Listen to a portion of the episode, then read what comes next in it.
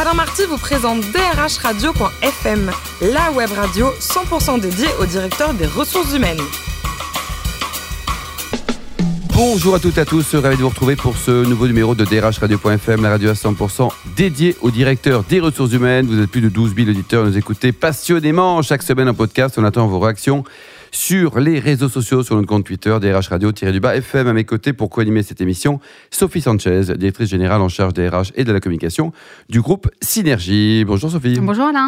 Aujourd'hui, nous recevons Aude Célie, auteur du livre Renaissance, il y a une vie après le burn-out aux éditions Maxima. Bonjour Aude. Bonjour à vous. Alors vous êtes né en 1979, on peut le dire parce que vous êtes jeune, hein, à Clermont-Ferrand. Génération X. Hein, un BTS, un master en RH et puis une expérience professionnelle, la première chez Pizza Hut. C'est important pour vous, non? Ah oui, c'est la clé de tout.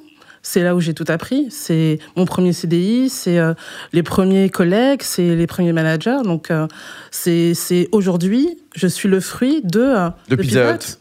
Tout Et ils vous ont payé pour ça? Vous êtes géré de Pizza Hut ou alors c'est parce que vous pensez Pas du vraiment? tout, pas du tout. Non, c'est une entreprise qui est hyper dynamique. Enfin voilà, on est, on est plein de jeunes, donc forcément, il y a d'excellents d'excellents souvenirs. J'ai encore mes meilleurs amis qui sont de là-bas, donc Très bien ça. Et alors au niveau des pizzas, vous aimez les pizzas? Votre euh, pizza favorite, c'était quoi d'ailleurs à l'époque? Euh, à l'époque, c'était la Spicy Hot One. Spicy Donc One. euh, spicy, épicé, avec du piment. Donc, Ouais, euh, la vraie quoi. Et vous Sophie, votre pizza favorite c'est quoi? Euh, Margareta. Margarita. Moi c'est quatre fromages. Alors simple. euh, pour terminer, vous avez, enfin, pour avancer plutôt, vous avez travaillé dans pas mal de boîtes. Un, un souvenir par entreprise, nature et découverte. Vous avez fait quoi là-bas? Euh, Nature et découverte, ce que j'ai beaucoup aimé, c'est le côté justement très axé sur l'environnement, parce que mes études de base sont un BTS hygiène propreté environnement, donc c'était toutes les sorties qu'on faisait avec les clients euh, le samedi. Euh, après, ce que j'ai beaucoup aimé chez euh, Alstom, c'était l'activité nucléaire. Donc c'est vrai qu'en termes de, connaissances et de personnes que j'ai rencontrées, c'était très pointu, c'était des, ingénieurs, etc. Donc c'était très passionnant. Ils étaient pédagogues, ils avaient envie de vous transmettre un savoir aussi, parce que parfois l'ingénieur n'est pas très rond.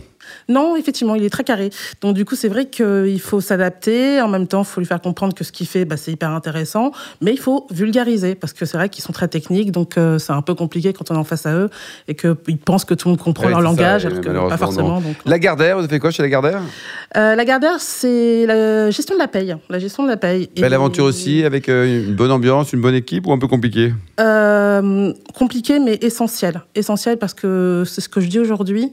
Si on veut détruire le climat social d'une entreprise, il suffit de mal payer les gens. Vous faites des erreurs, vous pouvez être garanti que le climat social va se détériorer.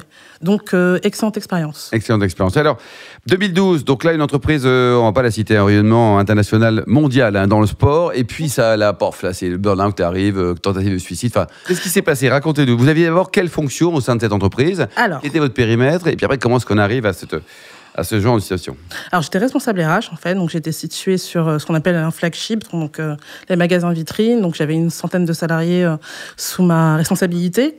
Quand on est responsable RH sur le terrain opérationnel, et ben on fait de tout. Donc on fait euh, de la gestion, euh, enfin le recrutement. En plus j'étais dans un contexte de commerce, donc euh, le commerce veut dire turnover très important.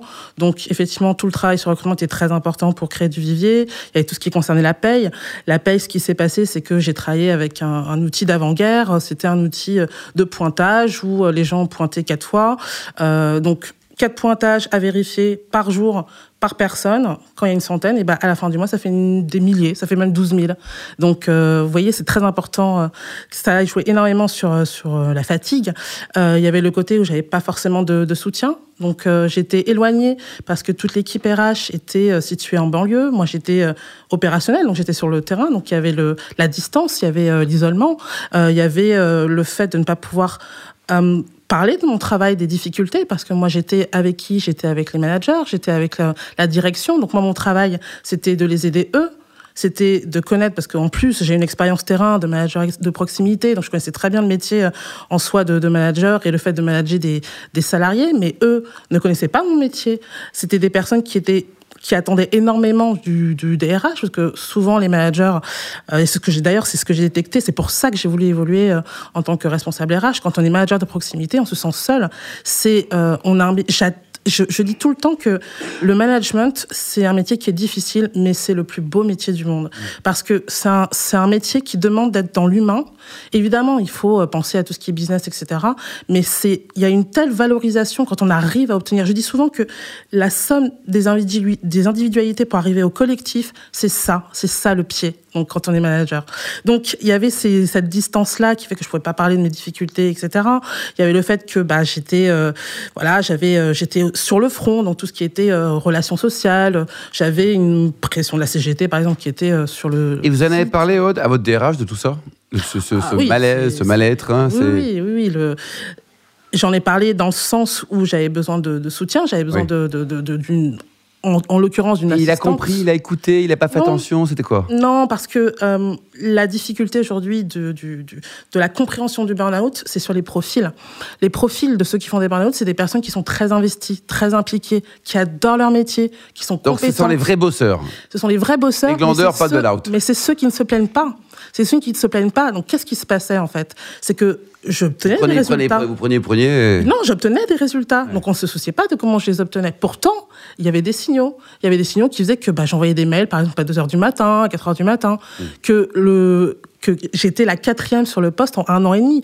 Avant que je rentre dans la société, j'ai eu quatre entretiens, des RH à la fin qui me dit Vous êtes la quatrième sur le poste, on n'a pas le droit à l'erreur. Bon, la veille du jour. euh, Pression, déjà, petite pression. Mais c'est normal, la pression. aussi. c'est la- la pression, que ce soit clair, le stress au travail, on ne peut pas l'empêcher. On ne peut pas empêcher qu'il y ait des aspects négatifs dans l'entreprise. C'est comme ça, on ne peut pas changer les, changer choses. En revanche, on doit faire en sorte qu'on ait les moyens de bien faire son C'est travail. clair. Sophie?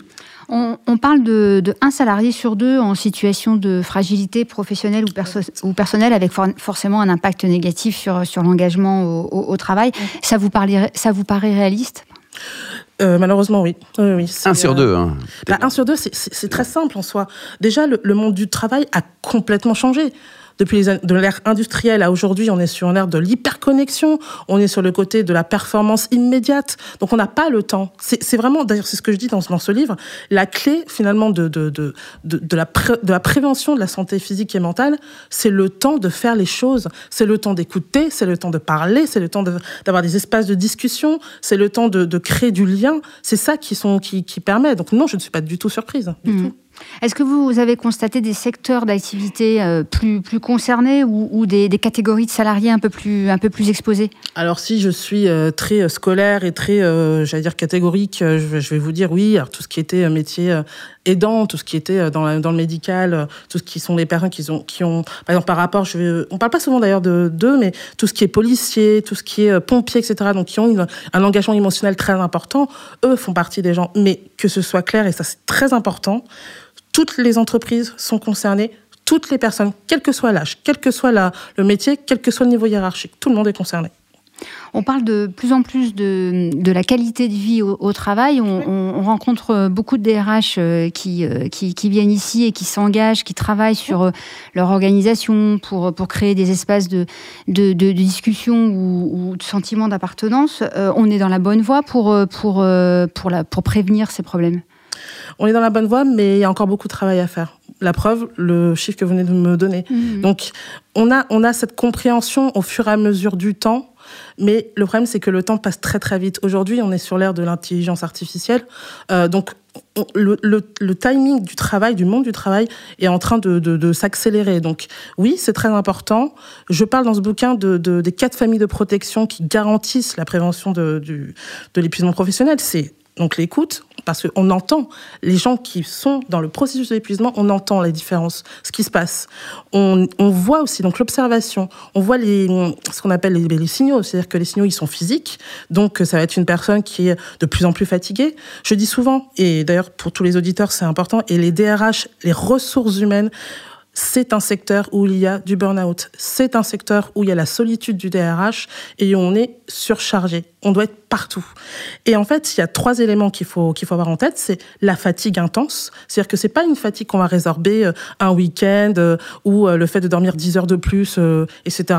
On part fatigué, on revient fatigué. La deuxième chose, c'est la démotivation, la perte de plaisir dans son travail. On commence à se poser des questions, on commence à douter. J'appelle euh, le syndrome du dimanche qui fait qu'à partir de midi, on se projette déjà en fait sur le lendemain en disant j'ai pas envie d'aller travailler, etc. Le syndrome post-vacances, pareil, juste avant de revenir, on y pense. Donc il y a ça et puis il y a la conduite addictive qui fait qu'on prend quelque chose pour tenir. D'accord. Et euh, vous parliez du, du digital tout à l'heure. Pour vous, euh, il a un impact négatif sur la santé des salariés?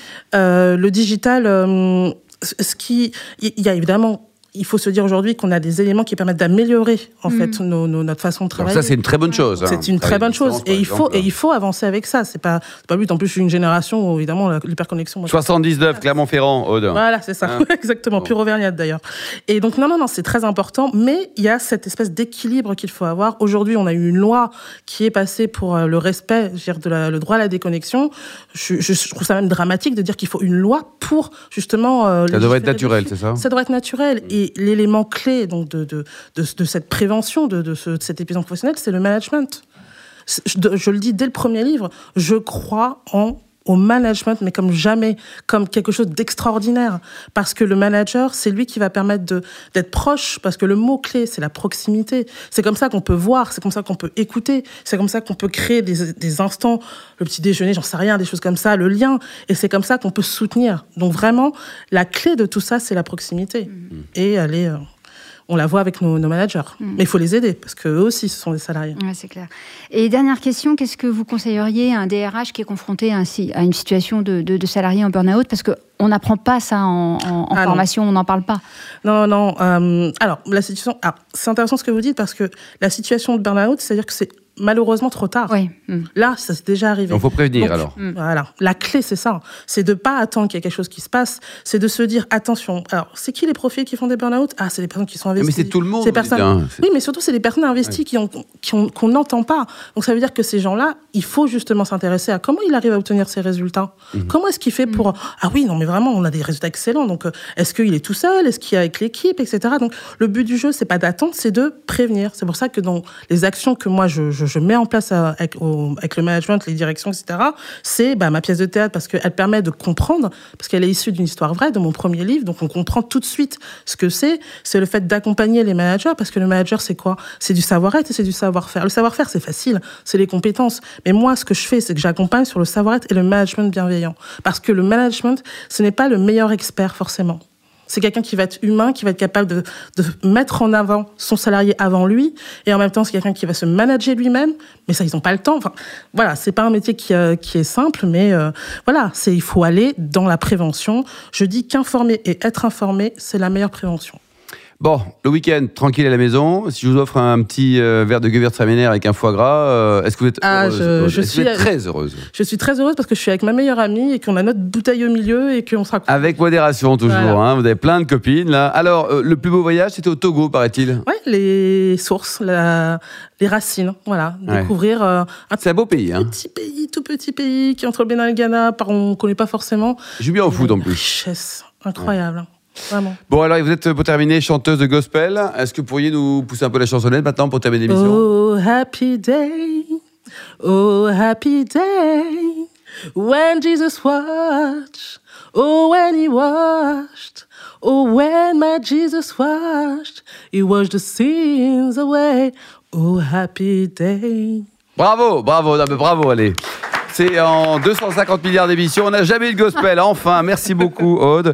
Je rappelle euh, votre livre, hein, Renaissance. euh, Il y a une vie après le burn-out, d'édition Maxima, 19,80. C'est quand même un prix euh, marketing, ça, 19,80. Bon, alors merci également à vous. Sophie Sanchez, 12%, 10%.